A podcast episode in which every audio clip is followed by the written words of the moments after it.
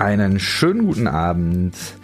Mein Name ist Jason und ihr seid bei Schöner Glauben. Heute habe ich Florian Krämer zu Gast. Hallo Florian, schön, dass du da bist. Hi, super, dass du mich eingeladen hast. Freut mich. Ja, Podcast-Kollege. Äh, du bist ja Lehrer, genauso wie ich, und ähm, unterrichtest Musik und Philosophie. Ja, es ist immer so eine Sache, in den unterschiedlichen Ländern nennt sich das, glaube ich, äh, ja unterschiedlich oder zumindestens habe ich rausgehört, dass es in Hessen äh, stärker Ethik ist mhm. und dann äh, vielleicht in der Oberstufe Philosophie, aber ich bin mir auch nicht ganz sicher, ist nicht mein Fach. Du unterrichtest jedenfalls Philosophie. Genau, gibt es in Nordrhein-Westfalen als eigenes Schulfach, also das heißt in der Sek 1 dann, also Sekundarstufe 1, praktische Philosophie, da ist Ethik auch ein Teil von, aber auch die anderen Teile von Philosophie. Und in anderen Bundesländern hat das Kind dann andere Namen. In Niedersachsen heißt es, glaube ich, Werte und Normen. Ähm, und so Philosophie als Oberstufenfach gibt's in NRW ganz regulär. Kann man auch gleichzeitig mit Religion belegen, belegen aber halt oft Leute, die Rallye abwählen.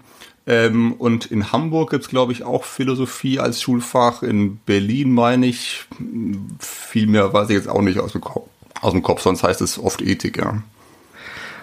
Du machst jedenfalls ein Podcast dazu. Das ist, glaube ich, nicht in jedem Bundesland der Fall, dass es da Leute gibt, die sich da in ihrer Freizeit noch hinsetzen und einen Podcast machen. Der Podcast heißt Durchblick Philosophie und der behandelt die Inhalte des Faches Philosophie, die man vor allen Dingen in der Oberstufe braucht. Ja. Und ich würde sagen, da ich das in der Oberstufe damals nie hatte, feiere ich diesen Podcast unfassbar, weil es für mich sehr, sehr ähm, ja, Horizont erweitert. Und ja, also super spannende Themen. Freut mich. Ist, äh, einer, ein, ein ganz, ganz heißer Tipp auf jeden Fall, dieser Podcast. Ähm, ich, ich weiß gar nicht, das letzte, was ich da mitbekommen habe, ist, dass du irgendwie eine Reihe da oder ein paar Talks über Sterbehilfe gemacht hast. Mhm. Genau, ich ja. mache gerade angewandte Ethik, also die, äh, ich gehe den Lehrplan der äh, Qualifikationsphase schrittweise durch und mache eben auch die Sachen, zu denen man im Unterricht oft, oft nicht kommt. Eigentlich ist der Podcast gedacht, für Schülerinnen und Schüler, die sich auf Klausuren und aufs Abi vorbereiten, aber auch ansonsten für alle, die sich weiterbilden wollen, sage ich mal. Und da ist ähm, in der Q1, also der 11. Klasse, im zweiten Halbjahr Ethik das große Thema. Und nach Ethik kommt angewandte Ethik. Und das, ähm, da bin ich jetzt gerade. Und ähm, da gab es ein paar ähm, Folgen über, also zuerst über Tierethik, dann über Medizinethik, also Schwangerschaftsabbruch und sowas. Und dann Sterbehilfe und jetzt bin ich bei Flüchtlingen. Ah, spannend. Ja, ich glaube, vor ein paar Tagen kam neu raus äh, eine weitere Folge. Ich bin sehr gespannt. Die habe ich noch nicht gehört, aber genau. Wir sind ins Gespräch gekommen, weil du unter anderem auch die Folge mit Tobias Feix gehört hast, hier genau. bei mir im Podcast. Tobias Feix und Thorsten Dietz haben ja vor einiger Zeit den ersten Band ihrer transformativen Ethik rausgebracht. Und so ein bisschen war das ja so der Streitpunkt, was ist so eigentlich das Verhältnis von Ethik und Religion? Mhm. Magst du uns mal kurz mit reinnehmen? Was waren da deine Gedanken? Wie unterscheidest du die beiden Begriffe? Ethik und Religion? Genau. Also vorab, ähm, das, ich muss zugeben, auch wenn ich dazu jetzt lauter herrede, ich habe das Buch von Tubi und Thorsten noch nicht gelesen, weil ich gerade in einer Lebensphase bin, wo man leider nicht so viel zum Lesen können, kommt, aber ich habe angefangen, den Podcast dazu zu, äh, zu hören und den machen sie ja selber über eigenes Buch. Also habe ich schon das Gefühl, so ein bisschen einordnen zu können, worum es geht. Und ähm, ja, Ethik ist ja äh, die Frage nach dem richtigen Handeln und kenne ich eben als Teilgebiet der Philosophie. Und das ist auch, das ist was, was Religionen natürlich auch machen und was ähm, religiöse Institutionen, also Kirchen auch betreiben. Die, die stellen auch Gebote oder Regeln und sowas auf. Und man hat so das Gefühl, die machen alle das Gleiche. Die spielen alle im gleichen Spiel mit und nennen das dann auch Ethik. Und meine kritische Nachfrage ist halt, ob das wirklich das Gleiche ist, was die alle machen. Und ich glaube eher nicht. darüber können wir ja auch noch sprechen. Das ist, ist meine These. Ethik als das Fach, wo es um das richtige Handeln geht. Mhm. Also es gibt ähm, vier Grundfragen der Philosophie, so, so würde ich mal anfangen. Ne? Hat, hat Immanuel Kant so skizziert, so äh, zur Frage, worum geht es in Philosophie überhaupt? Und die vier Grundfragen sind ganz grob, was kann ich wissen, was soll ich tun, was darf ich hoffen, was ist der Mensch, die vier. Und darum gruppiert sich, was Philosophie so macht. Und was kann ich tun, ist so eine Grundfrage, die die Ethik behandelt. Und die hat letztendlich zwei Aspekte. Das eine ist, was, was soll ich tun im Sinne von, was soll ich mit mir selber tun? Was ist gut für mich? Was ist ein gutes Leben, gelingendes Leben? Das ist natürlich eine Frage der Ethik. Und die, der andere Bereich ist, wie soll ich mich anderen Menschen gegenüber verhalten? Also was haben, äh, was können andere Menschen von mir erwarten? Was kann ich von anderen erwarten? Äh, was, ähm, wo gibt es Grenzen, die man nicht überschreiten darf? Was sind wir uns gegenseitig schuldig? Das sind so Grundfragen der Ethik. Und äh, die Ethik versucht eben diese Fragen durch Argumente und durch Begründungen zu klären. Äh, und das aus zwei Gründen. Erstens, äh, weil es einfach super spannend ist, ne? wie bei vielen Themen der Philosophie. Die macht man halt einfach, weil es einen interessiert, ist so. Aber zweitens auch, weil die Fragen ja echte Fragen sind. Also zum Beispiel bei der Sterbehilfe haben Menschen ein Recht darauf, dass man ihnen beim Sterben hilft wenn die in den letzten Zügen sind und wahnsinnig leiden, ist ja so ein kontroverses Thema und da kann man jetzt viel zu sagen, aber am Ende muss man ja irgendwie entscheiden ne? und muss auch über diese Menschen entscheiden und für sie entscheiden ein Stück weit. Ja? Und ähm, das heißt, da müssen wir irgendeinen Weg finden, uns einig zu werden. Und Ethik versucht eben genau das durch Argumente, weil wenn wir es nicht mit Argumenten machen, können wir es entweder gar nicht machen oder es gilt halt quasi das Recht des Stärkeren. Und das ist beides die schlechtere Option. Deswegen, deswegen brauchen wir Ethik. Es war die Diskussion damals im Zuge oder im Zusammenhang mit dieser Podcast-Folge mit Tobias Teichen, äh, mit Tobias Teichen, sag ich schon, Tobias Feix. oh dir. Ähm, inwiefern Religion da ja. Ja einen Beitrag zu leisten kann, genau. würde ich, weiß nicht, ob man das so sagen kann, aber zumindestens ich glaube, es, es, ging so um die Frage, ob es sowas wie eine christliche Ethik geben genau, kann oder ja, ob das genau. nicht eigentlich so eine Art Widerspruch ist. Ja, das, das ist die Frage, finde ich. Ja, das beschreibt es ganz gut. Wie denkst du dazu? Ja, mh. also ich denke, ich denke nein. Man kann ähm, Ethik nicht aus Glauben begründen. Und ich glaube auch deswegen nicht oder möchte mal behaupten, dass es nicht eine christliche Ethik geben kann. Ist jetzt ein bisschen kontrovers, ein bisschen schockierend und ähm, aber ich, ich muss vielleicht ein paar Sachen zur Einordnung vorwegschicken, ja. Also zunächst mal ist natürlich der, der Podcast von Thorsten und Tobi ist großartig und grandios. Das, das, das ähm, da lasse ich schon mal nichts drauf kommen. Und ich bin auch nicht so 100% in der Zielgruppe wahrscheinlich, weil so wie ich das höre, geht es in, also Karte und Gebiet, so heißt er ja, ähm, wendet der sich stark an Leute, die schon ähm, die Bibel für sich als Maßstab nehmen und sagen, da lese ich jetzt Ethik raus oder ethische ähm, Vorschriften raus.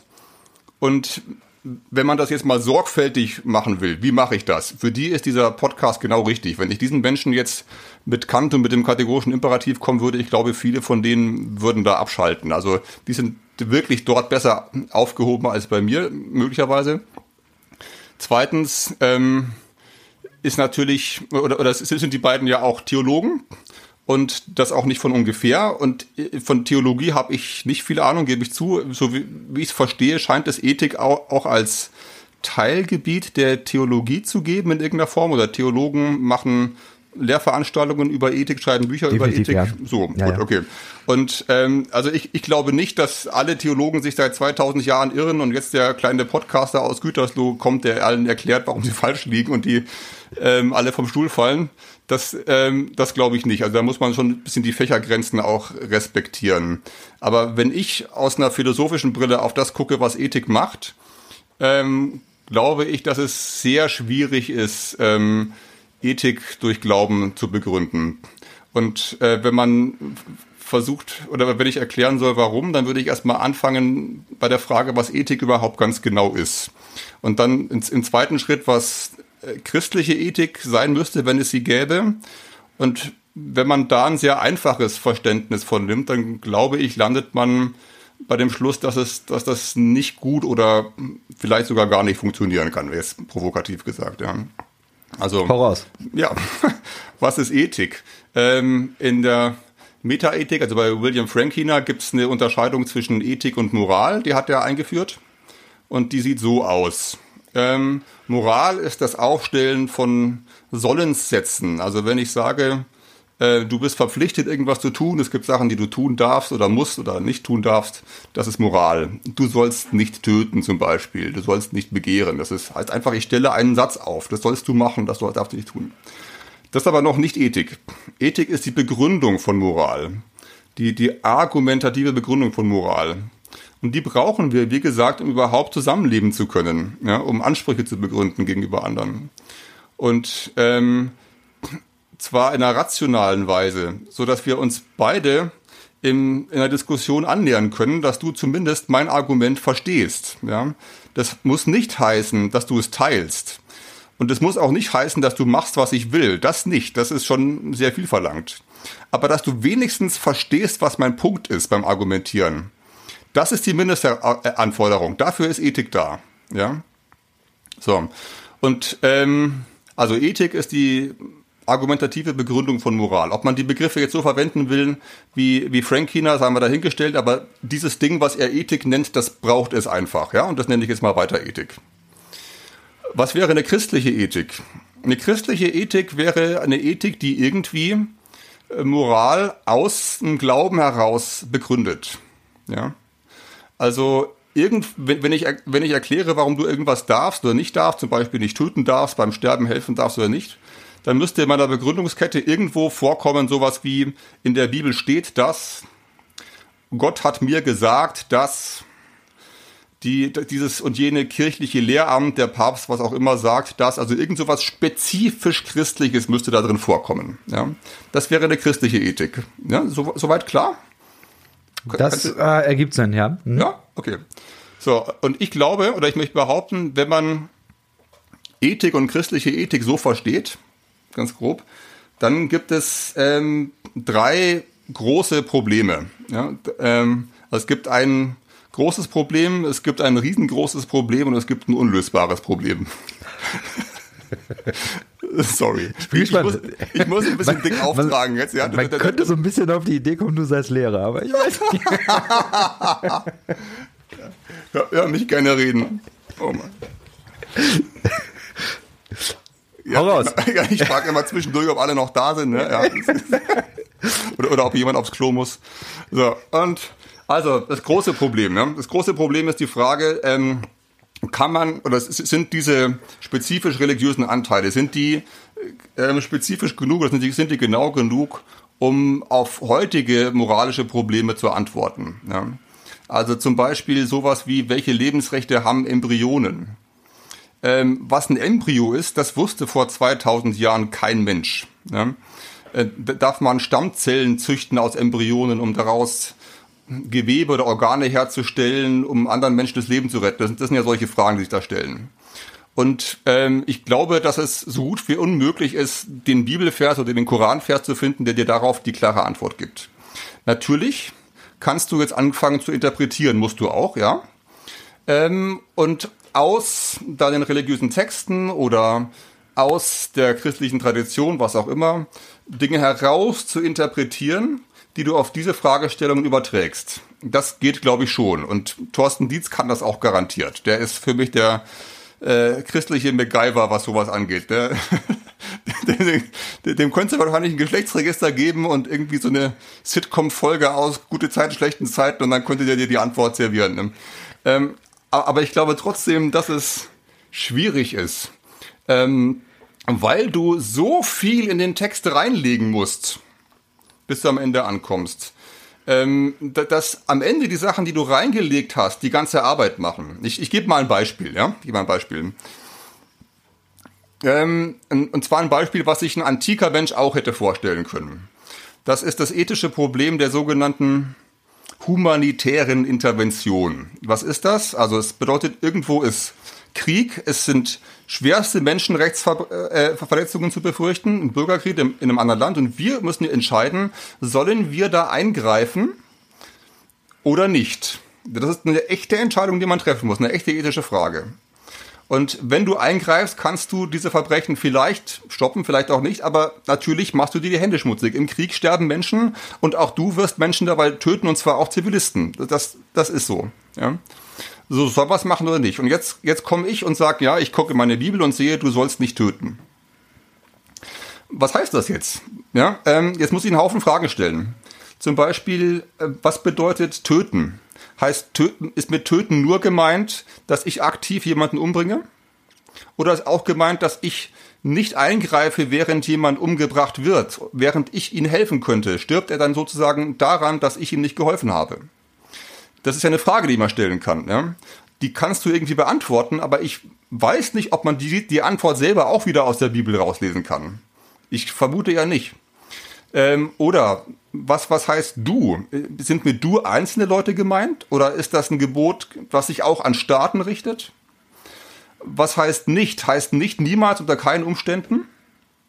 Oder heißt das mal so generell nicht? Also du musst wahnsinnig viel interpretieren, wenn du von diesem Gebot auf dieses ethische Problem kommen willst. Ja, ich, ich will nicht ausschließen, dass es geht. Es ist ja, wir sind ja erst beim großen Problem, ja, aber es ist ein Problem. Und ich, aber das Problem hätte Ethik doch genauso, oder nicht? Ja, das, das ist richtig. Aber ich würde mal sagen, dass die meisten philosophischen Ethik oder dass einige philosophische Ethiken da, ähm, da ein bisschen weiterkommen. Ja? Aber wie gesagt, das, das, das ist ein Problem, was viele Ethiken haben. Aber da, da scheint es mir wirklich groß zu, sein, groß zu sein, weil du ja immer, ähm, immer an diesen Text gebunden bist. Ja. Und, und, und ja, diese allgemeine Ich, ich würde gerne nochmal erinnern. Ja, ich glaube, ja. das, das ist doch gerade das Kerngeschäft von Theologie, also seit Jahrtausenden. Ich meine, wenn ich mir angucke, was Midrash und äh, Tanakh und was weiß ich, also diese jüdischen Lehrdiskurse, da ging es doch genau um die Frage. Da steht dann eben, ja, du sollst den Sabbat halten. Ja. Ja gut, ja, was heißt denn das? Heißt es, äh, dass wenn der Ochse äh, in den Brunnen fällt, darf ich den rausholen? Ist es Arbeiten oder ist es nicht Arbeiten? Also die haben ja gerade diese ganzen Feinheiten, haben die ja alle durchdacht und so weiter. Also ich würde sagen, da unterscheidet sich jetzt noch nicht. Das kann sein, aber was ähm, das gilt natürlich ähm, für Fälle, die diesen Texten sehr nahe sind. Ja, aber wenn wir jetzt mal über sowas nachdenken wie Koma-Patienten, also ähm, menschliche Wesen, sag ich mal, die äh, ähm, im künstlichen Koma liegen und möglicherweise nicht wieder aufwachen. Was, was haben die für Rechte? Ne? Sind das sowas wie, also haben die die gleichen Rechte wie lebende Menschen oder nicht? Und also ich glaube, da musst du wahnsinnig viel interpretieren, weil es sowas wie einen Koma-Patienten vor 2000 Jahren einfach nicht gab. Also das, das, das Problem haben Ethiken auch, ja, das, das, das gebe ich zu. Ist ja auch erst das große Problem. Hm, okay. Aber äh, ich, ich, ähm, ich, ich, ich habe ich hab das Gefühl, dass, dass, dass ähm, dass, dass man einfach viel Interpretation, also sehr, sehr, sehr viel Interpretationsleistung leisten muss. Und wenn ich die woanders nicht leisten muss, dann würde ich doch auf ein anderes Produkt wechseln, oder? Na, ich glaube, dass, dass am Ende man nicht drum rumkommt, vom Konkreten zum Abstrakten und andersrum zu gehen. Mhm. Also ja, du hast ein konkretes Problem und, und ich meine, wenn man jetzt eine andere Marschrichtung hat außer Religion, zum Beispiel sowas wie Humanismus oder mhm. ähm, was weiß ich, was man da vielleicht an, an äh, Denkhorizont ins Gespräch einbringt, dann hat man ja auch nur bestimmte Leitideen, die man vielleicht irgendwo formuliert hat. Mhm. Und da muss man eben gucken, wie kann man ein neues Problem angehen und muss ja. da, ja. Also erstmal, da würde ich erstmal sagen, ja, das haben alle das Problem. Wäre jetzt ja. meine These erstmal. Das, ich glaube, der Unterschied ist vielleicht, dass ähm, ich mir Situationen vorstellen könnte, in denen es zu Spannungen kommen kann. Mhm. Also wenn, wenn neue Erkenntnisse auf den Markt kommen und die Ideologie, die schon seit tausenden Jahren tradiert ist, jetzt aber irgendwie in eine andere Richtung geht. Und man dann aber sagt, na, da müssen wir aber irgendwie gucken, dass es in eine andere Richtung weitergeht, weil XYZ. Mhm. So, das, das könnte ich mir eher so als, äh, als einschränkend mhm. vorstellen. Mhm.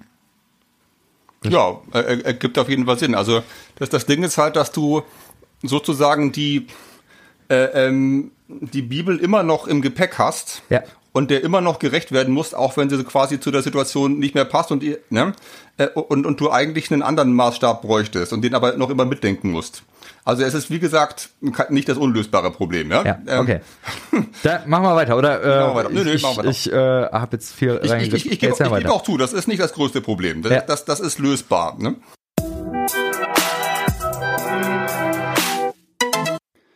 Ich will das erste Argument nochmal ein bisschen klarstellen, aus dem Off sozusagen, weil ich nicht weiß, ob das wirklich klar geworden ist, was ich eigentlich sagen wollte.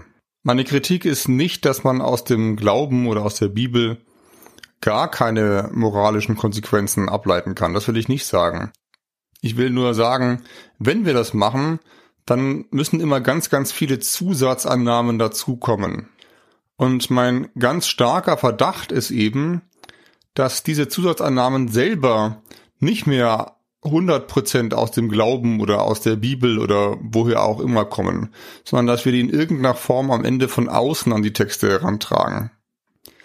Zum Beispiel, was genau bedeutet Autonomie und was ist an Autonomie so toll? Kann man das wirklich alleine durch den Glauben erklären? Ich habe da große Zweifel, lass mich da aber auch eines Besseren belehren.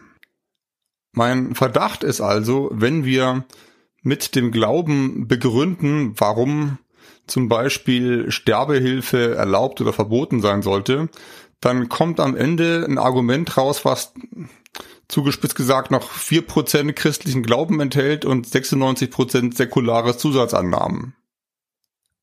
Und dann stellt sich natürlich die Frage, ob diese vier Prozent wirklich so wahnsinnig wichtig sind, dass wir hier noch von einer christlichen Ethik sprechen können. Wahrscheinlich müssen auch andere Ethiken mit Zusatzannahmen arbeiten. Das sind aber schon säkulare Ethiken, die werden nicht noch säkularer dadurch. Eine christliche Ethik schon. Das ist jetzt kein unlösbares Problem, ist eine Anfrage, die ich habe an den Versuch einer christlichen Ethik, ja, mehr nicht.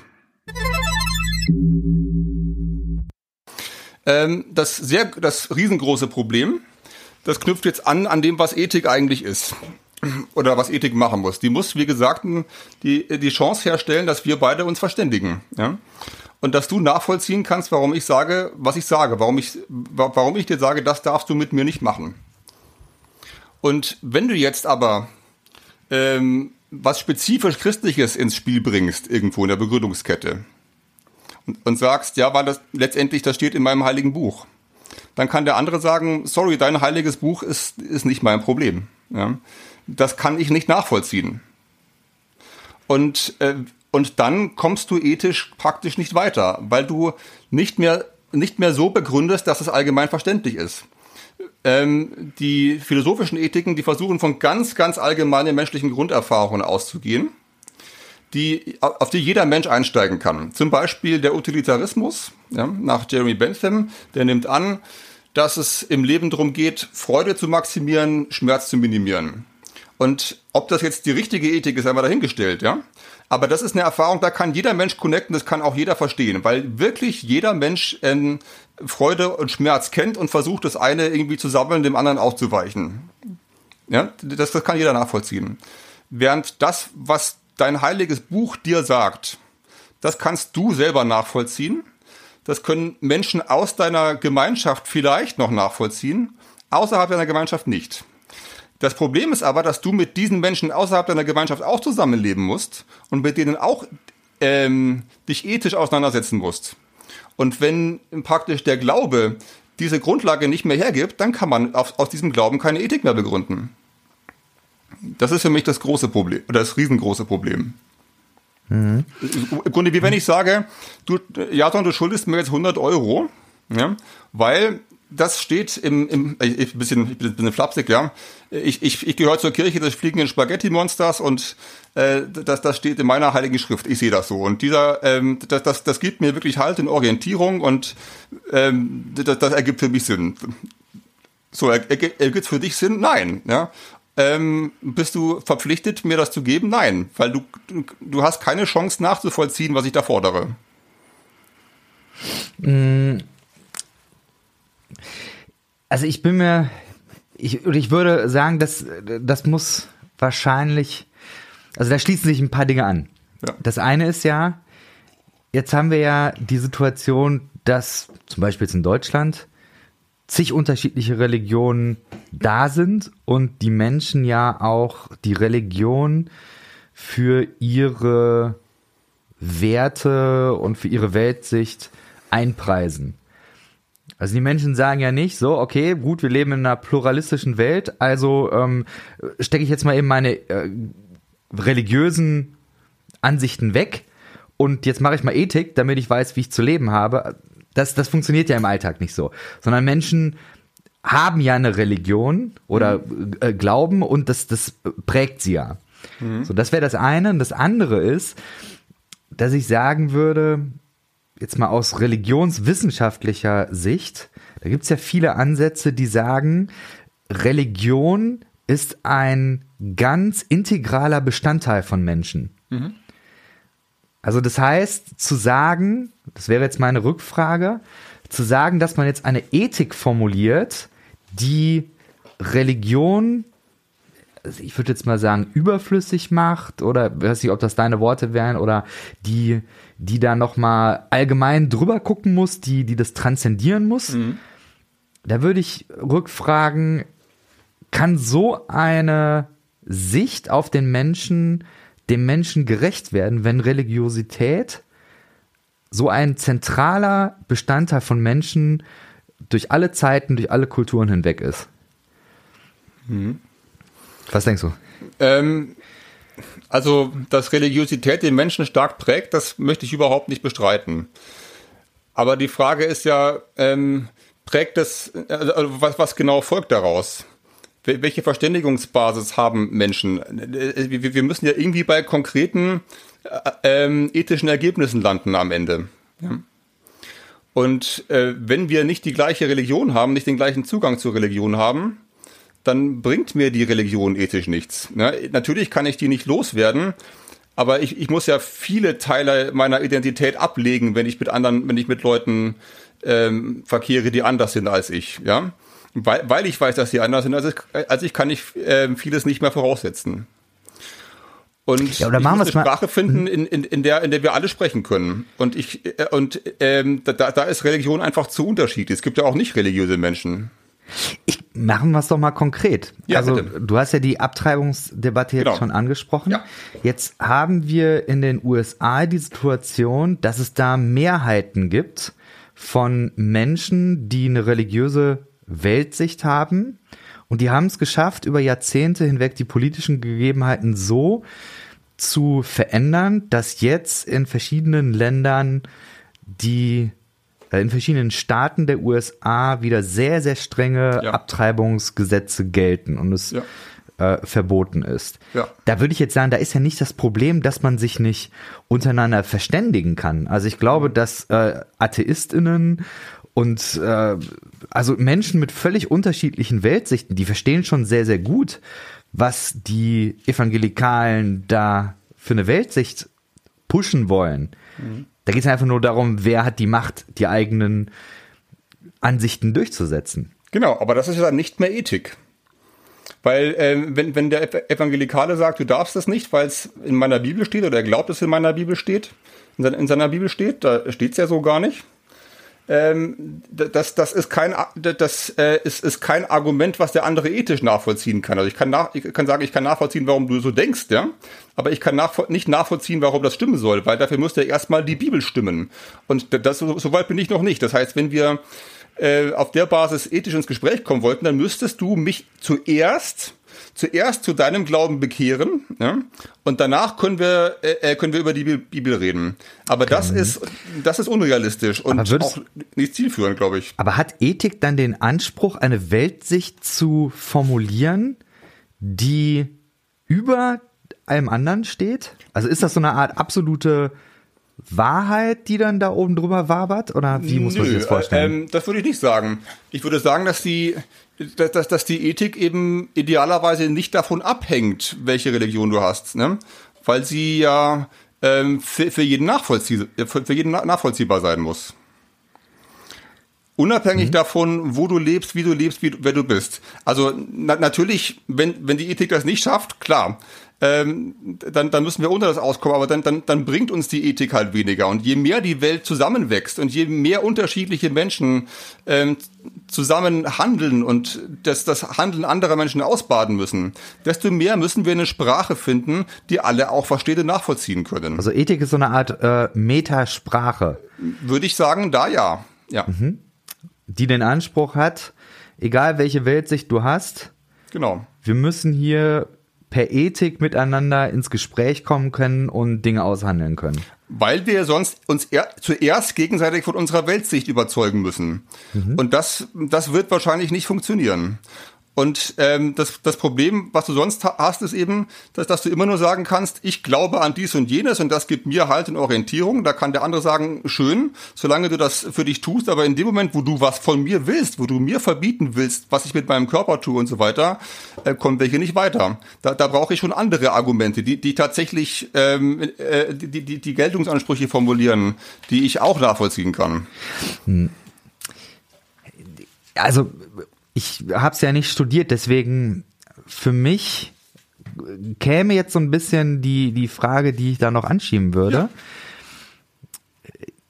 Ich hätte den Verdacht, dass Wahrheitsansprüche generell immer auf Prämissen beruhen. Ja. Und genau. Ist das aber dann, ja, ist, ist das dann aber, also ich komme daher, dass ich, dass ich sage jetzt, äh, ich habe irgendwie heute äh, Morgen zum Beispiel so ein äh, YouTube-Video in die Timeline gespült bekommen. Da ging es darum, dass da jemand gewettert hat, ja, der säkulare Staat, Riesenangriff auf das Christentum. Mhm. So, also meine Frage wäre, beruht Ethik nicht auf Prämissen, ja, unbedingt. Von denen man dann doch am Ende überzeugt werden müsste, genau. um ja. überhaupt ins Gespräch zu kommen. Definitiv. So, und wenn ich jetzt zum Beispiel dann äh, religiöse Menschen habe, die sagen, pass auf, mit deinen Prämissen, ja. deine Prämissen, die du als Ethiker da vertrittst, ich finde, dass der Tod im Topf, das ist, äh, das ist der Weltuntergang, wenn wir, wenn wir das alle glauben, mhm. dann äh, also ist, ist das die Grenze von Ethik sozusagen? Das, äh, das ist ein gutes, äh, guter Begriff Prämissen. Ich glaube, der hat mir gerade eben gefehlt. Ja. Also ähm, da, ähm, der Religiöse hat praktisch die Prämisse, Gott existiert. Es ist zufälligerweise auch mein Gott, der genau das heilige Buch geschrieben hat, in, in dem ich lese. Das ist die Prämisse, die er da eingeht. Aber die anderen Prämissen, die ähm, aus der philosophischen Ethik kommen, die würde er vielleicht auch kaufen, würde er auch sagen, ja gut, ähm, Schmerz vermeiden, ähm, Freude erzeugen, das scheint irgendwie auch gut zu sein. Ja? Das, das heißt, wir haben jetzt einen Haufen Prämissen in der Welt, äh, die alle Menschen mit sich rumtragen welche sollen wir nehmen, um Ethik zu betreiben? Hm. Und, dann, und dann nehmen wir doch die, auf die sich möglichst viele Menschen verständigen können. Hm. Und da ist das mit Freude und Schmerz schon ziemlich eine, eine ziemlich gute Sache. Ist nicht die einzige. Ne? Eine, eine andere Prämisse wäre die von Kant, der sagt, ähm, Ethik kommt letztendlich aus der Logik, äh, aus der Vernunft wir müssen, ähm, wir müssen so handeln, dass das in sich, also ich, ich sage es ganz, ganz vereinfacht, alle Schüler bitte weghören, dass das logisch in sich stimmig ist, kategorischer Imperativ, dass ich widerspruchsfrei denken kann, dass alle so handeln. Und Logik, das ist auch was, was allen Menschen zugänglich ist. Mhm. Oder ähm, dritter, dritte, ein dritter Ansatz aus der ethischen Tradition wäre Aristoteles, der von der Tugendethik herkommt und der goldene vom, Mittelweg, von, ne? Mhm. Genau und von der Qualität des Zusammenlebens letztendlich auch. Also mhm. der sagt, der Mensch ist ein soziales Wesen, ähm, ist auf Gemeinschaft angewiesen. Wir müssen so leben, dass Gemeinschaft gut funktioniert. Auch das ist eine Grunderfahrung, die alle Menschen teilen können da haben wir schon drei Prämissen zur Auswahl. Ne? Such dir eine aus. Aber jede von den dreien, würde ich sagen, kann so gut wie jeder Mensch irgendwie teilen, egal welche Religion er hat. Und wenn du jetzt noch Prämisse XYZ mitbringst, ähm, dann ist die eine zu viel. Warum sollen wir die nehmen, wenn die anderen doch schon funktionieren? Und wenn die anderen so gut funktionieren, dass ich über die auch mit allen anderen ins Gespräch kommen kann. Hm. Okay. Du hattest noch einen äh, Punkt, der unüberwindbar war, oder? Ja, ja? genau. Ja. Unlösbare Problem, ja. Das ist, also, das ist aus dem äh, Eutyphron, das ist ein ähm, Dialog von Platon. Ähm, der heißt so, weil in Platons Dialogen, da tritt ja Sokrates auf als äh, eine Figur, also literarisch überhöht von, oder, äh, von, von Platon. Sokrates war ja Platons Lehrer, hat aber nichts geschrieben, genauso wie Jesus. Und ähm, in den platonischen Dialogen unterhält sich Sokrates immer mit irgendjemandem. Da unterhält er sich mit Eutyphron. Das ist ein religiöser Mensch, ne? der sagt, ähm, was ist das Gute? Das Gute ist, was die Götter wollen. Also wir können auch sagen, was Gott will. Es ist gut, was Gott will. Dann sagt Sokrates, boah, Eutyphron, das ist ein super Punkt. Ich, ich habe eine kleine Frage, Eutyphron. Ne? Wenn, wenn Sokrates sagt, ich habe eine kleine Frage, dann weißt du, oh, oh. Dann kommt der Mic Drop. Genau, ja. Ist es, ist es gut, weil Gott es will? Oder will Gott es, weil es gut ist? Du hast zwei Möglichkeiten, bei beiden verlierst du. Ja? Entweder es ist, ähm, Gott will es, weil es gut ist. Das heißt aber, dass es gut ist, äh, liegt nicht an Gott. Es ist einfach, ist einfach gut. Gott hat bestimmte Gründe, es zu wollen. Und dann sind doch diese Gründe die, die wir brauchen, um Ethik zu begründen. Und Gott weist uns auf die Gründe hin. Aber er ist nicht selber der Grund dafür. Er, er will es ja selber, weil es schon gut ist. Okay, andere Möglichkeit. Es ist gut, weil Gott es will. Dann ist Gott völlig willkürlich. Es, es gibt eigentlich nichts, was, was in sich gut ist, nur Gott hat sich halt so entschieden, hat gesagt, Leben lassen ist gut, töten ist schlecht. Er hat sich auch andersrum entscheiden können. Das eigentlich macht keinen Unterschied dann ist Ethik letztendlich völlig unbegründbar, völlig unlogisch. Außer wir sagen, ja, Gott ist halt gut und deswegen will Gott nur gute Dinge. Aber damit bist du ja wieder bei Möglichkeit eins und sagst, es ist, äh, Gott will es, weil es gut ist. Ja, also wenn ich, wenn ich sage, ich habe zwei Möglichkeiten, entweder Gott will es, weil es gut ist, dann ist Gott nicht die Begründung. Oder äh, es ist gut, weil Gott es will, dann gibt es eigentlich gar keine Begründung. Oder Gott ist die letzte Begründung. Das ist ja im Grunde die zweite Möglichkeit. Genau, aber wenn ich das richtig verstanden habe, dass Ethik immer Prämissen voranschalten muss. Ja. Und diese Prämissen wahrscheinlich auch wieder Prämissen haben. Mhm. Könnte man ja theoretisch sagen, ja gut, dann äh, steigert man das ins Unendliche und sagt dann Richtig. einfach, okay, Gott ist die letzte Prämisse. Mhm. Die Frage ist halt nur, was das genau heißen soll. Ja? Und ähm, bei den anderen Ethiken kann man sagen, also wie, wir kommen mit dem Thema Freude und Schmerz zum Beispiel, da kommen wir schon ziemlich weit. Ob wir das auch nochmal meta begründen können, keine Ahnung, aber wir, wir kommen jedenfalls ziemlich weit zurück und kommen in der Praxis auch recht weit. Wir können damit mhm. über Organspende entscheiden, über Koma-Patienten, alles Mögliche. Und äh, mit dem Satz, Gott ist die letzte Begründung, da, da frage ich mich, was folgt denn genau daraus? Also erstmal, welcher Gott überhaupt und äh, äh, wo, wo ist hier die Begründungsstruktur? Und, und welche ethische äh, Entscheidung können wir damit begründen? Mhm. Scheint mir nicht, nicht auf der Hand zu liegen. Ich glaube, dass das die Kernfrage von christlichem Fundamentalismus ist, beziehungsweise es wäre, äh, ich glaube, diese Frage hat bei vielen Menschen und bei mir auch dazu geführt, die Denkstruktur des Fundamentalismus zu verlassen. Mhm. Ähm, ich habe mal gelesen, dass das äh, in der Philosophie, ich weiß nicht, ob du das ähm, auch so äh, wahrgenommen hast, dass es den Begriff Foundationalism gibt und dass der letztendlich besagt, ähm, dass du alle Begründungsketten mit einer Prämisse wiederum begründen kannst und du kannst äh, mhm. das, das Spiel unendlich weitermachen und Fundamentalismus oder Foundationalism wäre eben, dass du an irgendeiner Stelle Stopp machst und sagst, ja. und das ist jetzt eben die absolute Wahrheit und die kann man nicht mehr weiter hinterfragen. Hm. Wenn man irgendwann dahin kommt zu sagen, ah, ich frage doch noch mal einmal weiter, dann ist das der Stein in der Mauer, der fehlt, um Fundamentalismus zu überwinden. Mhm. So. Wahrscheinlich schon, ja. Also wie gesagt, auch, auch ähm, die Strömung der klassischen Ethik haben, äh, haben irgendwo ihre Grenzen. Aber ich glaube eben, dass die sehr weit weiter hinten liegen als bei religiösen Begründungen. Einf einfach weil die Grundlagen äh, ähm, mehr Menschen zugänglich sind. Ich würde in jedem Fall sagen, also jetzt, wenn man Utilitarismus nimmt ähm, oder äh, sonstige, äh, du hast ja gerade verschiedene Aristoteles und Kant. Genau. Wenn man die jetzt nimmt, die lassen sich ja schon weiter befragen. Also die sagen mhm. ja jetzt nicht so, pass auf, Kant ist jetzt die absolute Wahrheit und bitte jetzt keine Fragen mehr stellen. Sondern. Im Gegenteil. Ne? Die, das, die, das Gespräch geht ja weiter. Ja. Ja. Das finde ich ist, ist der, ist der große, große Unterschied.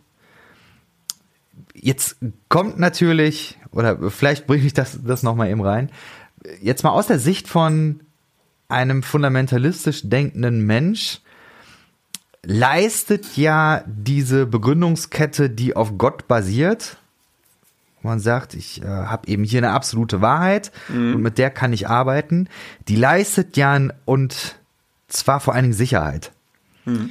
Das äh, vielleicht nicht ganz konsequent zu Ende gedacht, aber es, gibt so ein Sicherheitsgefühl. Wiederum auf der anderen Seite, wenn man sagt, äh, Ethik, da muss man jetzt diskutieren und dann hat man Kant und was weiß ich. Das fühlt sich nicht unsicher an, sondern da kommt dann schnell der Begriff Relativismus. Mhm. Wie würdest du diesem, dieser Angst oder diesem Gedankengang, so, wie, wie würdest du da, wie würdest du da drauf reagieren? Also ich könnte es ganz platt machen. Äh, mhm. ohne Gott gibt's nur Relativismus und äh, mhm. dann, dann ist äh, Hopfen und Malz verloren und wir sind verloren. Ja. Also ich möchte zum ersten Mal äh, äh, erstmal fragen, ob es mit Gott weniger Relativismus gibt. Ich glaube, da gibt es eigentlich viel mehr, aber das hängt ja sehr davon ab, welchen, von welchem Gott wir da reden. Ähm, denn es ist ja ähm, gut, wenn es, sage ich mal, dir selber eine Sicherheit gibt zu wissen, was richtig ist für dein Leben. Aber wenn jetzt jemand anders kommt und erklärt, dass ich deine Frau verschleiern muss, weil es in seinem heiligen Buch steht, ähm, es, es, es, sind wir dann immer noch in der Begründungskette? Also da, da, da würde doch der Fundamentalist auch merken, in dem Moment, wo der andere Fundamentalist kommt, dass es, äh, ähm, dass er selber eigentlich gar nicht bereit für fundamentalistische Argumentationen ist, sobald, sobald es nicht seine eigenen sind. Ja. Ähm, so, und deswegen ist Relativismus ist so ein bisschen ein Schreckgespenst in der Debatte, glaube ich. Ähm, was richtig ist, ist, dass wir oft die letzten Wahrheiten nicht kennen. Das ist richtig. Das ist aber immer im Leben so, bei allem, was wir machen. Ähm, das ist auch, sage sag ich mal, jetzt bei der, bei der äh, Klimakrise und beim Thema ähm, Gebäudeheizung und so weiter, sind ein riesen Themenfeld. Auch da wissen wir jetzt nicht völlig genau, ob das, was wir da tun wollen, klappt. Aber wir wissen, dass wir was machen müssen und wir sind verantwortlich für das, was wir machen und wir haben so eine grobe Richtung, in die es gehen muss. Und wir müssen immer mit dem arbeiten, was wir haben. Und das ist schon relativ gut. Ja. Es, es gibt auch relativistische Ethiken übrigens, äh, von, äh, die, die sind aus meiner Sicht nicht so erfolgreich, aber die, die kann man auch vertreten. Warum nicht? Ne? Und ähm, innerhalb der, der klassischen Ethiken ist Relativismus ein Vorwurf, den man nicht allen machen kann. Also, also gerade beim kategorischen Imperativ ist es ja wirklich so, dass alles letzt, letztendlich nochmal aus der reinen Logik meta begründet wird, aus dem Satz vom Widerspruch. Und ähm, das ist das Gegenteil von, von Relativismus. Soll ich das mal kurz vormachen, weil vielleicht nicht alle Zuhörer da sofort einsteigen können?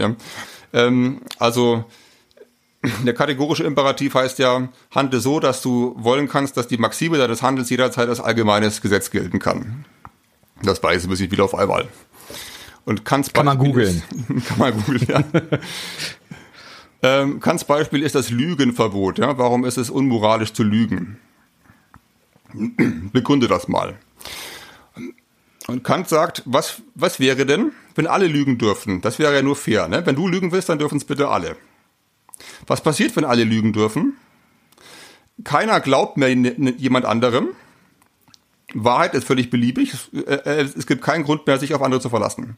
Also würde dir keiner deine Lüge glauben. Weil ja alle lügen dürfen, ja?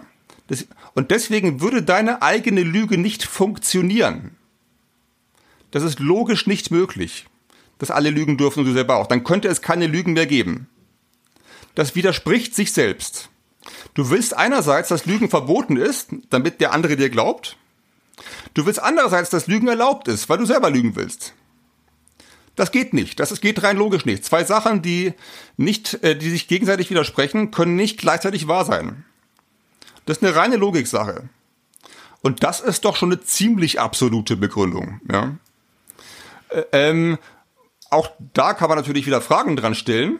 Auf jeden Fall. Das ist immer erwünscht in der Ethik. Bonhoeffer. Aber, aber, aber dass das hier, was ich gerade, dass das Relativismus ist, hm. das kann man ihm wirklich, wirklich nicht vorwerfen. Ja, auf jeden Fall.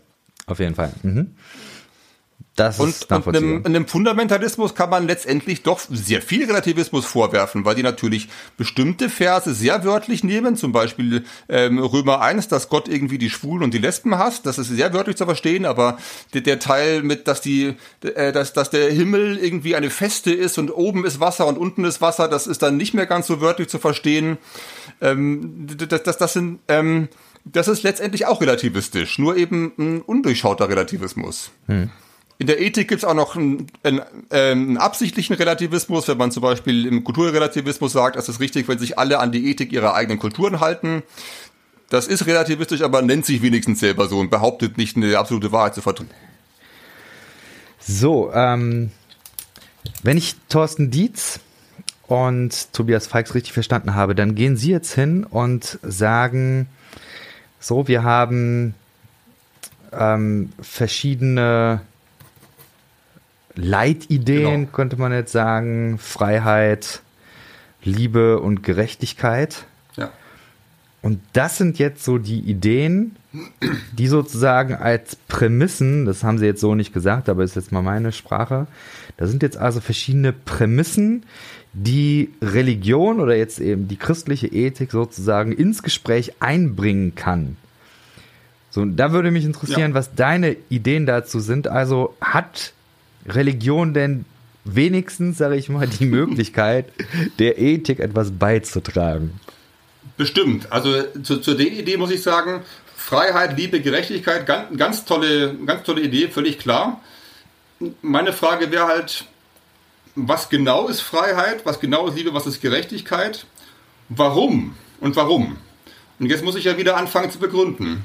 Entweder ich äh, nehme eine religiöse Begründung, dann ist die Frage, ob das andere nachvollziehen können, oder ich nehme eine säkulare, dann ist die Frage, ob das wirklich noch eine religiöse Ethik ist. Ja?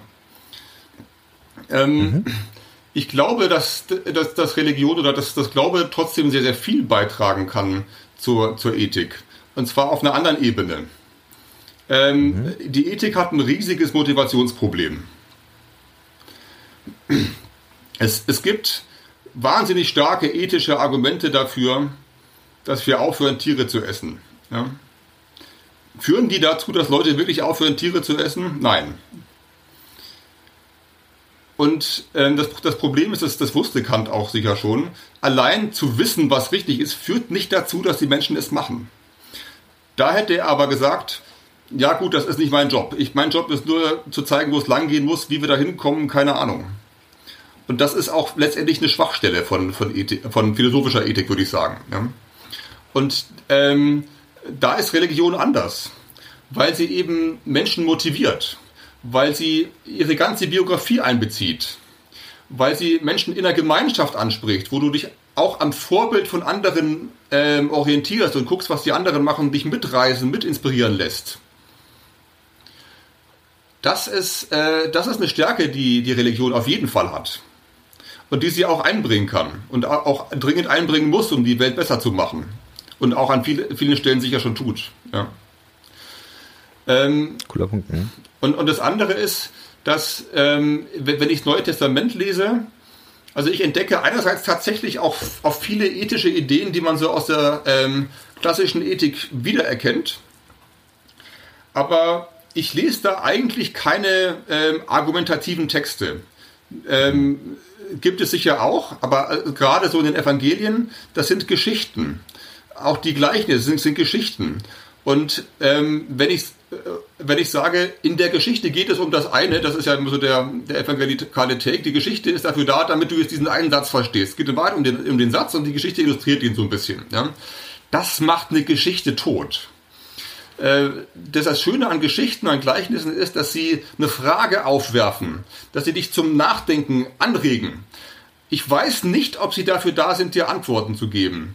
Das kann, eine Geschichte alleine kann dir, glaube ich, keine Antworten geben. Die kann dir Denkmöglichkeiten aufzeigen, kann dich dazu bringen, Sachen neu zu sehen, die du noch nicht gesehen hast.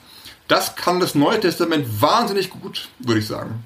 Und ähm, das hat natürlich auch einen ethischen Mehrwert, weil du ja auch erstmal auf Gedanken kommen musst, bevor du anfängst zu argumentieren. Und weil du dich in die Situation von anderen Menschen reinversetzen musst.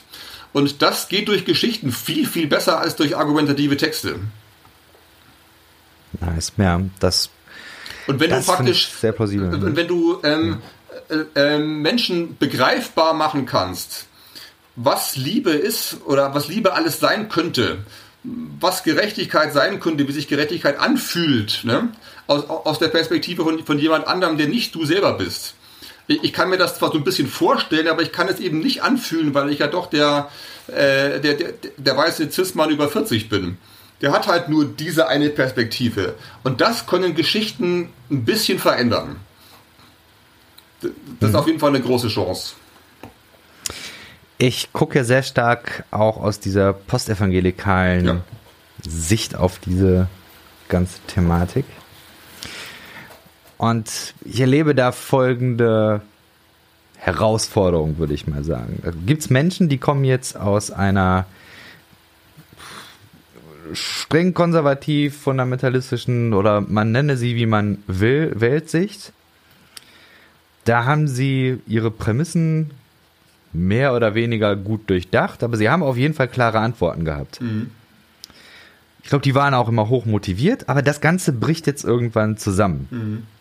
Und jetzt steht man vor der Situation zu sagen, so, ich habe früher sehr klar gewusst, das ist richtig, das ist falsch, das soll ich tun, das soll ich nicht tun.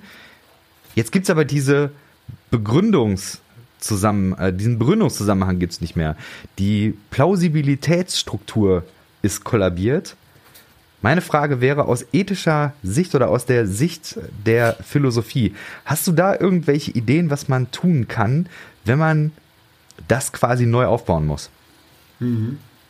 Also Philosophie lebt ja von einigen Mindsets. Sie hat, hat Kant mal so bezeichnet. Also ich zitiere auch die ganze Zeit Kant, aber ähm, Bam, Kant. der, hatte, hatte zu ein paar Themen einfach wichtige Sachen zu sagen und hatte, er hat ähm, die auch für, für, für Leute, die sich erstmals für Philosophie äh, interessieren, relevant sind. Ja. Und äh, Kant sagt, es gibt drei Mindsets. Selbstdenken, jederzeit einstimmig mit sich selbst denken. Drittens, sich jederzeit an die Stelle eines jeden anderen denken. Hm. Das sind die drei Mindsets, die du mitbringst zum Philosophieren und zum Ethik betreiben. Selbstdenken heißt, ich denke nicht nur hinterher, was der andere gesagt hat, was ich, was ich gelernt habe, sondern ich muss es wirklich selbst begreifen. Ergibt das wirklich für mich selber Sinn? Habe ich wirklich verstanden, was das da, was, was das sein soll, was wir alle machen müssen? Einstimmig mit sich selbst denken ist das, was ich, äh, äh was ich behaupte, ist das in sich logisch, ist das in sich konsistent. Kann ich jetzt nochmal Beispiel von vorhin, kann ich wirklich sagen, wir müssen Leben schützen, weil Leben ist heilig und mein, ganz, mein ganzer Kühlschrank ist voller Wurst. Also wenn, das der Take sein soll, dass das Leben ist heilig, weil es Leben ist, dann, dann musst du mir deinen Kühlschrank zeigen. Ja? Ähm, drittens, sich an die Stelle jedes anderen denken.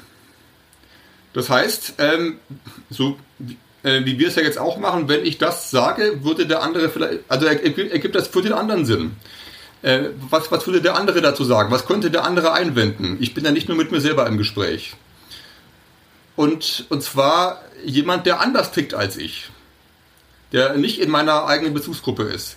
Das, ähm, das, das sind die Mindsets, mit denen wir anfangen zu philosophieren. Und mit denen man anfängt, Verantwortung zu übernehmen für das, was man selber denkt und sagt. Und dann, dann kommt die Freiheit. Und die ist eine Zumutung, hat, hat Sartre mal gesagt. Ne? Er hat gesagt, wir sind zur, zur Freiheit verurteilt. Damit ist gemeint, dass wir letztendlich immer die Wahl haben, was wir denken wollen und, oder wer wir sein wollen. Und wenn wir die Wahl nicht treffen, haben wir auch eine Wahl getroffen. Und, und die Wahl musst du einfach treffen. Da führt kein Weg dran vorbei. Und äh, das, das ist, es, es ist eine Lebensaufgabe, aber es ist eine schöne Aufgabe und das, die ist Menschen auch zuzumuten. Ja. Denken ist Menschen zuzumuten. Es hat, was, hat auch was mit Erwachsenwerden zu tun, würde ich sagen. Das ist extrem gut. Also gerade diesen zweiten Punkt, das ist, glaube ich, eine Sache, die. Also ich habe das in, in, in, meiner Schulzeit immer kritisches Denken genannt mhm. oder würde das auch heute so als Teil von, von meiner Berufsethik, ha, Ethik, ha, äh, ja. würde ich das, glaube ich, so sehen. Äh, das passt tatsächlich da mal. Dass ich denke, das Vermitteln von kritischem Denken, von diesem, was spricht eigentlich gegen meine Sicht, mhm. dieses Abklopfen und kritische Überprüfen letztendlich, ja, das ist massiv wichtig. Ich habe das Gefühl, das zu üben, ist ein extrem guter Weg. Muss halt geübt werden, ne? Mhm. Also, ja, aber nice, ja.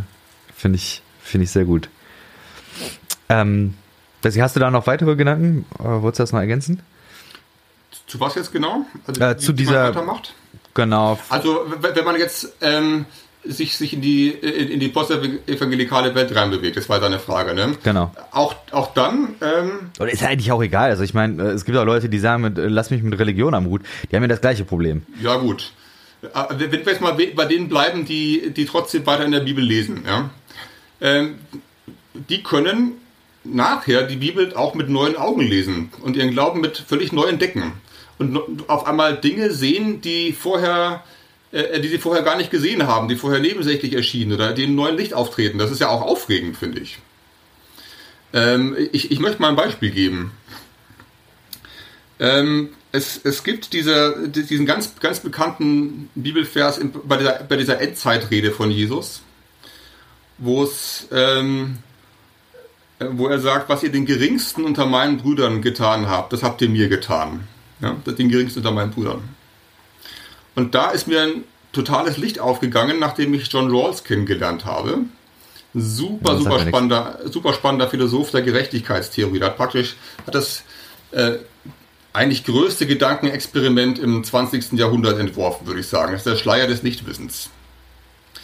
Es geht darum, wie machen wir eine gerechte Gesellschaft? Wie geht das?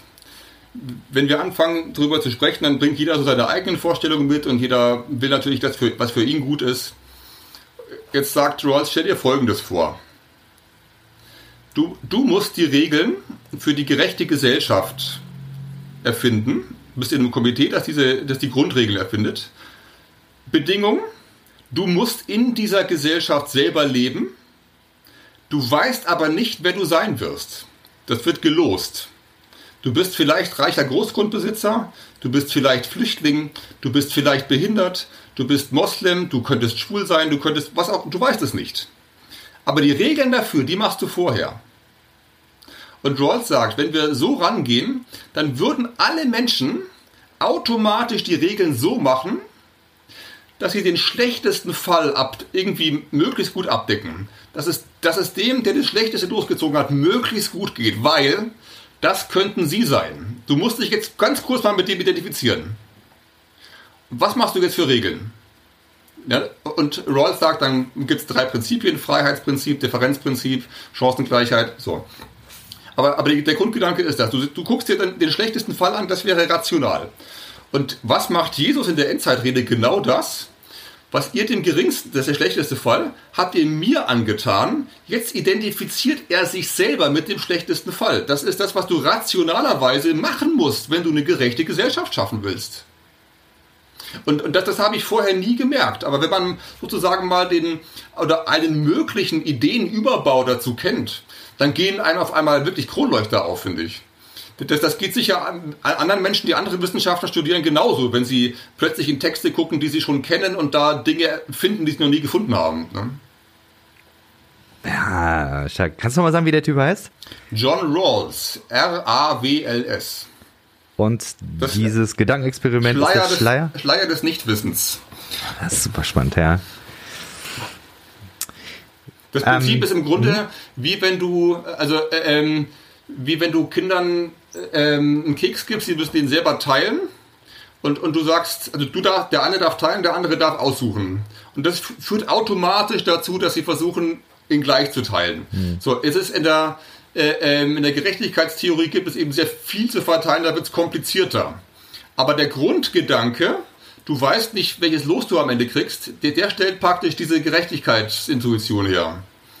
Und, und, und das sind so Gedanken, die gibt es im Neuen Testament auch, auf jeden Fall. Da sind sie halt nicht begründet ne, oder, oder nicht ausargumentiert. Ich finde, das müssen sie aber auch nicht. Ne? Äh, ähm, es, es ist schon viel wert, wenn man mal auf den Punkt kommt und auch da gefühlsmäßig reingenommen wird. Und auch mit der Sprache angesprochen wird, die man versteht, weil wer liest John Rawls? Das ist so ein fettes Buch, da hat Rawls selber ins Vorwort geschrieben, übrigens, es reicht, wenn du die Kapitel so und so und so liest, der Rest ist eh schon so lang. Finde ich, find ich sehr cool von ihm. Das ist immer noch viel, ja. Ähm, das ist abgefahren. Ja. So, das, das, das, ist, das ist ein so ein Beispiel. Oder äh, ein, ein, anderer Fall, der mir neulich erst aufgefallen ist, es, es gibt ja einen, eine Stelle, wo Jesus sagt, ähm, ihr, ähm, wenn ihr den Leuten Gutes tut, die euch Gutes tun, was tut ihr Besonderes? Dann ist eure Gerechtigkeit nicht besser als die der Schriftgelehrten, Pharisäer und so weiter. Und das, das ist ein Punkt, den Kant stark macht, wo er unter, zwischen Pflicht und Neigung unterscheidet und, und auch sagt, Menschen haben eigentlich zwei Arten von Motivationen. Entweder sie handeln aus Neigung, sie tun, worauf sie Bock haben, oder sie handeln aus Pflicht, also aus Einsicht, weil sie verstehen, dass das wichtig ist. Und aus Neigung handeln, das ist nichts Besonderes. Das, das, kann, das, das machen wir den ganzen Tag, aber wir würden nie sagen, dass es moralischen Wert hat. Das hat keinen moralischen Wert, wenn du Fußball spielen gehst, weil du Bock drauf hast, denn es ist halt nun mal deine Neigung. Und wenn du äh, mit deinen Kumpels abhängst und du denen nett bist, das ist zwar auch schön, aber das ist auch nur Neigung. Das hat auch keinen moralischen Wert. Und, und das ist ein Gedanke, der sich im Neuen Testament auch schon findet. Total verrückt. Ähm, wieder ohne jetzt den argumentativen Überbau, aber doch so, dass ihn erstmal jeder versteht. Nice. Ja, gefällt mir gut. Du hast dich auch mal mit Prozessdenken berühren lassen. Ja, von deinem Podcast. was würdest du sagen, was hat denn das Prozessdenken ja, vielleicht an Potenzial oder an Beitrag vielleicht so für den Dialog zwischen Theologie und Ethik, so will ich es mal nennen. Mhm. Gib mir mal zwei Stichworte zum Prozess, Prozessdenken.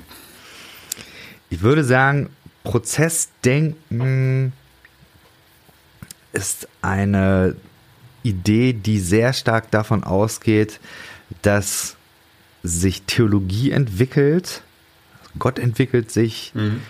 also diese Veränderung, das Werden das ist real. Mhm. Und ich glaube, eine der zentralen Ideen ist auch, dass Gott mit der Zeit geht. Mal flapsig ausgedrückt. Ja. Also diese Idee, dass ich glaube, bei Augustinus war das noch so, Gott ist da gedacht, vergleichsweise wie auf so einem hohen Berg. Gibt mhm. so eine Analogie, Gott ist auf dem hohen Berg und sieht hinunter ins Tal und dann ist da die Prozession irgendwie so ein paar Gläubige, die da umhergehen und Gott sieht das alles mhm. auf einen Blick. Also sprich Gott als außerhalb von Zeit und Raum gedacht mhm. versus im Prozessdenken Gott ist mit dieser Welt so stark verwoben, dass Gott Zeit auf eine Weise miterlebt, wie wir das ah, okay. auch mhm. miterleben auf eine Weise. Und deswegen Entscheidungen real sind. Ja. Und Entscheidungen ja, wie soll ich sagen, also fürs Prozessdenken ist, ist Gott auch nicht in der Lage, die Zukunft vorherzusehen, mhm. sondern Gott kann nur Möglichkeiten vorhersehen, wie es werden könnte. Ja. Aber wie es jetzt wird, eben nicht. Mhm. So, das sind jetzt mal vielleicht so ein paar Stichworte. Mhm. Okay. Und, die Frage ist, was bedeutet das ethisch so, ja? Oder was kann Ethik damit anfangen? Gibt es da Anknüpfungspunkte mhm. für Ethik? Ja, ja kann man sich dagegen ja. gegenseitig irgendwie mhm also unterstützen. Da, da, da gibt es auf jeden Fall was zu lernen.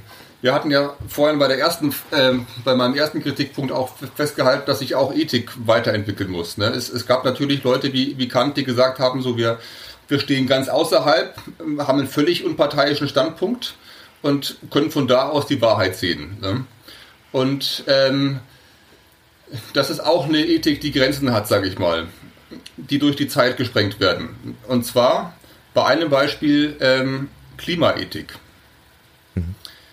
Da ist es nämlich so, dass ähm, die zeitliche Dimension der, äh, ähm, der entscheidende Punkt ist. Wir tun jetzt etwas, wovon Menschen in mehreren Generationen betroffen sein werden. Das ist keine Gegenseitigkeit mehr. Vorhin beim kategorischen Imperativ habe ich ja über, das, über dieses System mit dem Lügen gesprochen. Was wäre, wenn das alle machen, tu, äh, alle machen würden? Würde, äh, wäre das widerspruchsfrei denkbar und so weiter, weil alle gleichzeitig was dürfen. Ähm, in der Ethik geht es oft darum, wie, wie dürfen jetzt alle gleichzeitig miteinander umgehen. Und wir gucken es uns von außen an. Das entspricht so ein bisschen dem Bild, was du gerade gezeichnet hast im ersten. In der Klimaethik ist es aber eben nicht so, dass wir gleichzeitig da sind. Genau das ist ja das Problem, dass die einen nur handeln und die anderen nur erleiden.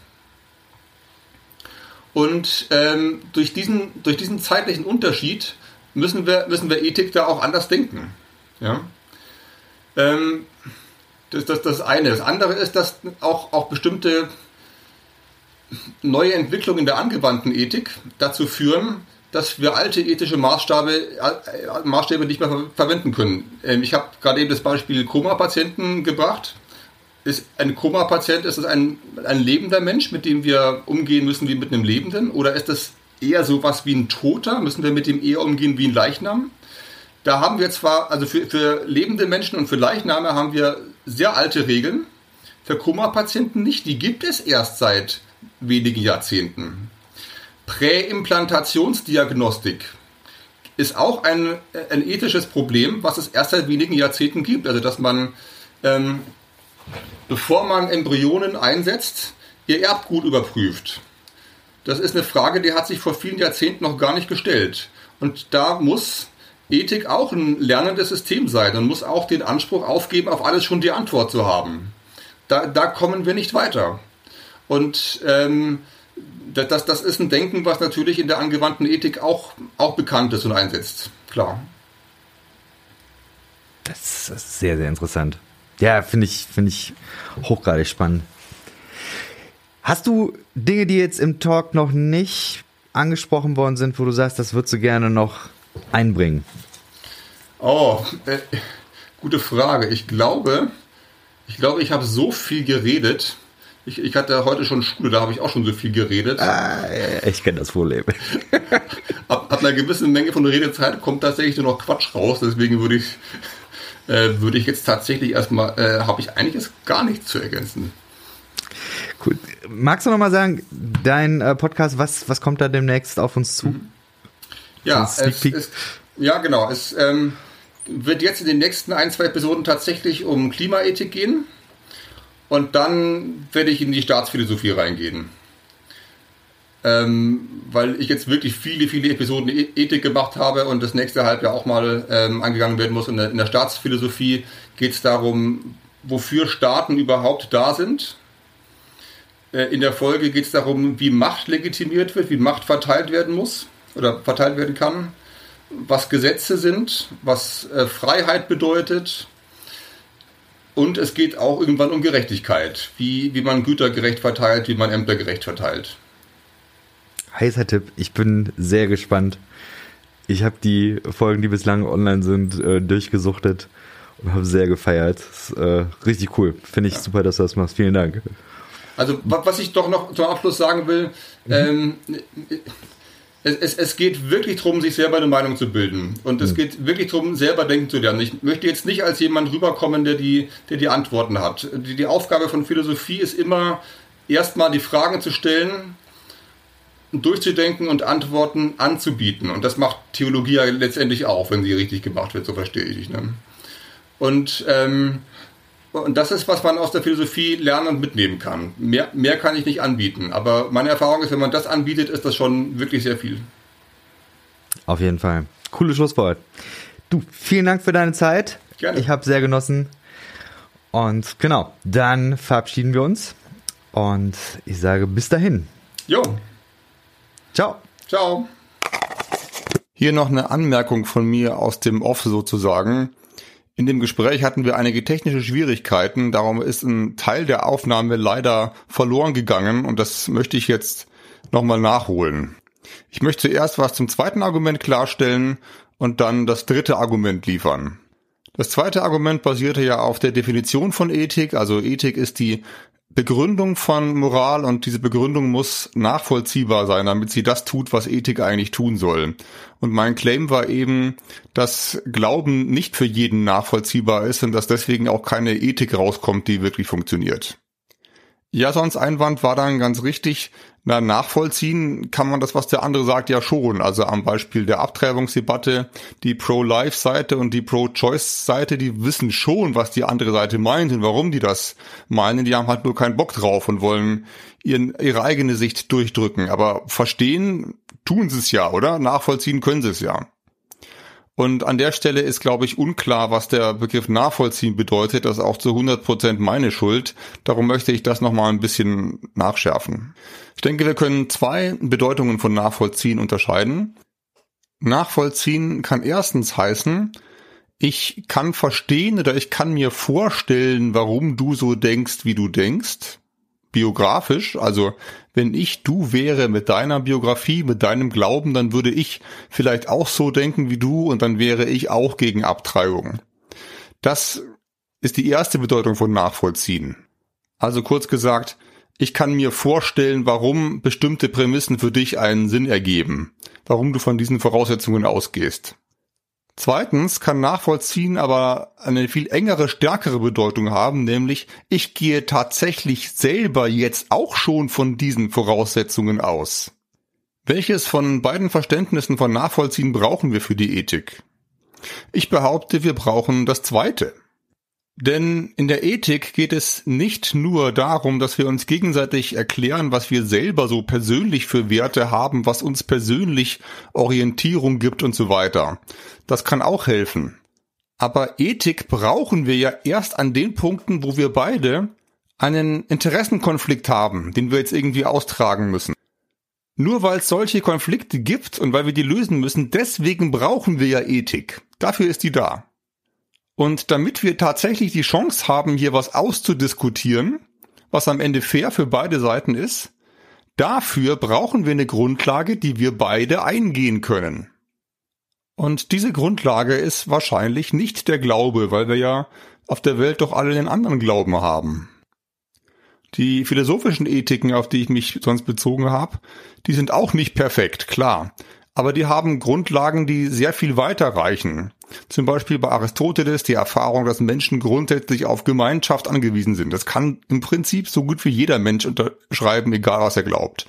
Im Utilitarismus bei Bentham die Erfahrung, dass Menschen versuchen, Glück zu maximieren und Leid zu minimieren. Und bei Kant die Annahme, dass Absichten zählen und dass Ethik logisch Sinn ergeben muss. Das sind alles Ethiken, die haben auch ihre Grenzen, aber die haben Grundlagen, die behaupte ich wirklich sehr, sehr viele Menschen teilen, die viel weiter reichen als das, was Religion anbieten kann. Das war also der eigentliche Punkt. Ich hoffe, das ist jetzt klarer geworden. Jetzt möchte ich noch das leider verloren gegangene dritte Argument nachschieben, das ich das unlösbare Problem genannt habe. Das unlösbare Problem habe nicht ich mir ausgedacht, sondern Sokrates oder besser gesagt Platon hat es beschrieben im Dialog Eutyphron. Platon hat philosophiert, indem er Dialoge geschrieben hat, in denen sich immer Sokrates oder meistens Sokrates, sein Lehrer, mit irgendjemand anderem unterhält. In dem Fall eben mit Eutyphron. Das ist ein ganz frommer, gottesgläubiger Mensch. Es geht um das Gute und der Eutyphron sagt, gut ist das, was die Götter wollen. Es kommt jetzt da für das Argument nicht drauf an, ob es die Götter gibt oder den einen Gott, auf jeden Fall sagt Sokrates, ja, Eutyphron, das klingt alles ganz gut, ich habe da nur eine kleine Frage. Und wenn Sokrates eine kleine Frage hat, dann brennt die Hütte. Die kleine Frage ist folgende. Wie ist denn genau das Verhältnis von es ist gut und Gott will es?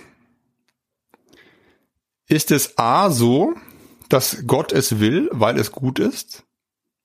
Oder B ist es so, dass es gut ist, weil Gott es will? Es gibt ja systematisch betrachtet eigentlich nur diese zwei Möglichkeiten, wie wir Moral durch Glauben begründen. Entweder A, Gott will es, weil es gut ist, oder B, es ist gut, weil es Gott will. Sokrates spielt beide Möglichkeiten durch und zeigt, dass der Gläubige in beiden Fällen verliert. A. Gott will es, weil es gut ist. Das bedeutet, dass es schon gut ist und es Gott deswegen will. Es ist also ohne Gott gut und wir brauchen Gott eigentlich nicht, damit es gut ist. Es ist vielleicht sinnvoll, dass Gott uns darauf hinweist, dass es gut ist. Aber Gott hat selber einen Grund, warum er es will. Und dann ist dieser Grund ja der Grund, warum es gut ist. Und nicht mehr Gott. Dann brauchen wir Gott also nicht für die Begründung. Vielleicht für den Hinweis, aber eben nicht für die Begründung. Das ist ja die Ethik. Variante B. Es ist gut, weil Gott es will. Das heißt, es gibt eigentlich keinen wirklichen Grund, warum es gut ist, den gibt es eigentlich nicht, sondern Gott will einfach willkürliche Dinge. Wenn Gott Töten gut finden würde, was ja im Alten Testament oft passiert, dann wäre Töten halt gut und äh, wenn Gott Leben lassen gut finden würde, dann wäre Leben lassen gut. Das ist im Grunde totale Willkür. und nicht das, was wir uns eigentlich unter Ethik vorstellen. Jetzt könnte man natürlich sagen, ja, Gott ist ein guter Gott und will deswegen nur gute Dinge. Aber dann sind wir ja wieder bei Variante A, also bei Gott will es, weil es gut ist. Und der Punkt wäre jetzt, wenn es systematisch betrachtet nur diese beiden Möglichkeiten gibt, Moral durch Glaube zu begründen, christliche Ethik, wenn es nur diese zwei Möglichkeiten gibt, keine von beiden aber funktioniert, dann funktioniert es eben gar nicht. Das wäre das unlösbare Problem. Das ist auch schon ziemlich lange bekannt und da kauen auch schon sehr lange viele Denkerinnen und Denker drauf rum. Wenn da jemand einen guten Vorschlag zu hat, bin ich offen für. Ich habe nur bisher noch wirklich keine Lösung gehört, die mich überzeugt.